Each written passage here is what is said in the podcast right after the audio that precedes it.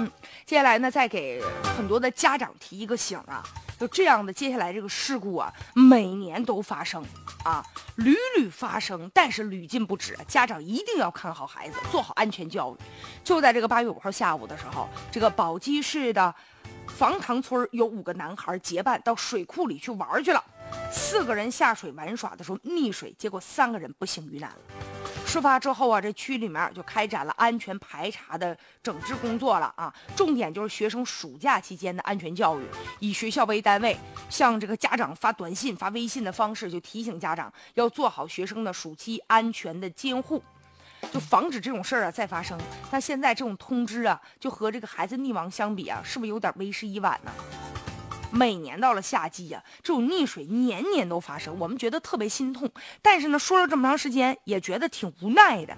就面对一个个血淋淋的教训啊，这么惨痛的教训，咱们得反思一下，为什么这样的事儿屡屡发生？每年特别到了暑假的时候啊，就有一部分小学生或者一部分留守的青少年，父母呢长期可能在外打工的，对子女呢看护不力呀。他可能啊，就是跟着爷爷奶奶、姥姥姥爷一起生活啊。所以呢，这老人也不能天天跟着他呀，几个孩子结伴一起出去玩去了，而且吧，越是小孩越容易出事儿，因为他可能对这个危险呢，他没有存在这种风险的意识，而且他觉得水库嘛就在我们家门口，可能我经常去玩，我不会出事儿的。但是呢，这个水库也存在很大的危险，因为有的这个水库里面也长满了水草。你说孩子在里面玩游泳的时候，万一脚缠上了怎么办呢？而且那里面的水也可能会存在一些细菌呢、病毒啊。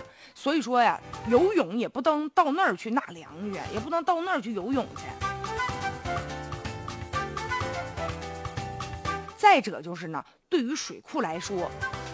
有很多的水库觉得我立大牌子，我上面写着啊，危险，你别来，我已经告诉你了。但你要出事了，是不是跟我就没关系呢？也不尽然吧。像有一些天然的水域，是吧？这个作为这个水库的管理部门，水库的所有者，确实应该啊做好保护的措施，加强呢这种拉网式的排查。而且除了要设立这个警示标志之外，是不是也应该有一些啊这个隔离栏？再者就是水库啊，也应该呀，有一个专门的人来负责。为什么几个这么小的孩子轻易就可以到水库里去嬉戏呢？难道没有人发现吗？而且水库周围是不是也应该安装一些摄像头啊，不留死角啊？再者就是作为家长，作为学校，要及时的提醒孩子，啊，这个很多的地方是不能去的，是非常危险的，安全无小事啊。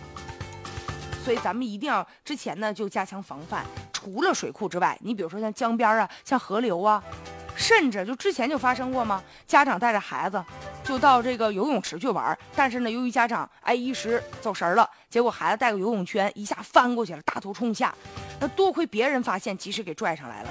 所以遇到水啊、火呀，这不要掉以轻心呐，都可能会存在安全隐患。